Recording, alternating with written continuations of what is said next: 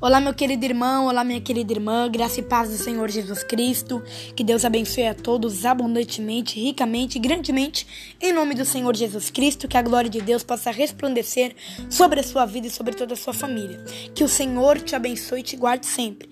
Olha, eu vim aqui para transmitir uma palavra de Deus sobre a sua vida e sobre a sua família, que se encontra no livro de Provérbios 16, versículo 1. Do homem são os planos do coração, mas do Senhor é a resposta resposta da sua boca. Do Senhor é a palavra final que vai declarar, que vai determinar a sua vitória e a sua bênção.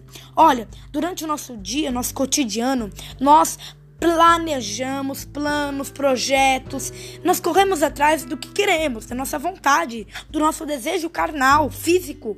Mas o Senhor ele inverte tudo, o Senhor muda tudo, porque a vontade de Deus deve sempre prevalecer. A vontade de Deus deve sempre estar em primeiro lugar em nossas vidas. A Bíblia vai nos relatar que a vontade de Deus é boa, perfeita e agradável para todos nós.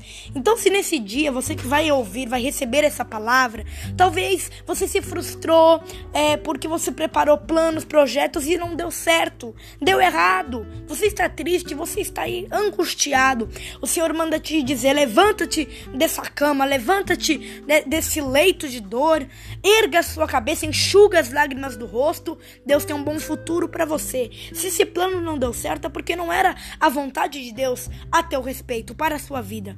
O Senhor ele inverte tudo. O Senhor ele muda tudo para que a vontade dele esteja em primeiro lugar sempre. Então, se não deu certo, respira fundo, confia. Deus está preparando um bom futuro, Deus está preparando algo melhor, algo maior sobre as nossas vidas. Então, creia, receba e toma posse dessa palavra.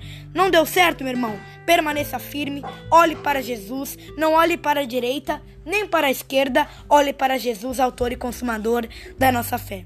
Deus te abençoe, um abraço, fique na paz.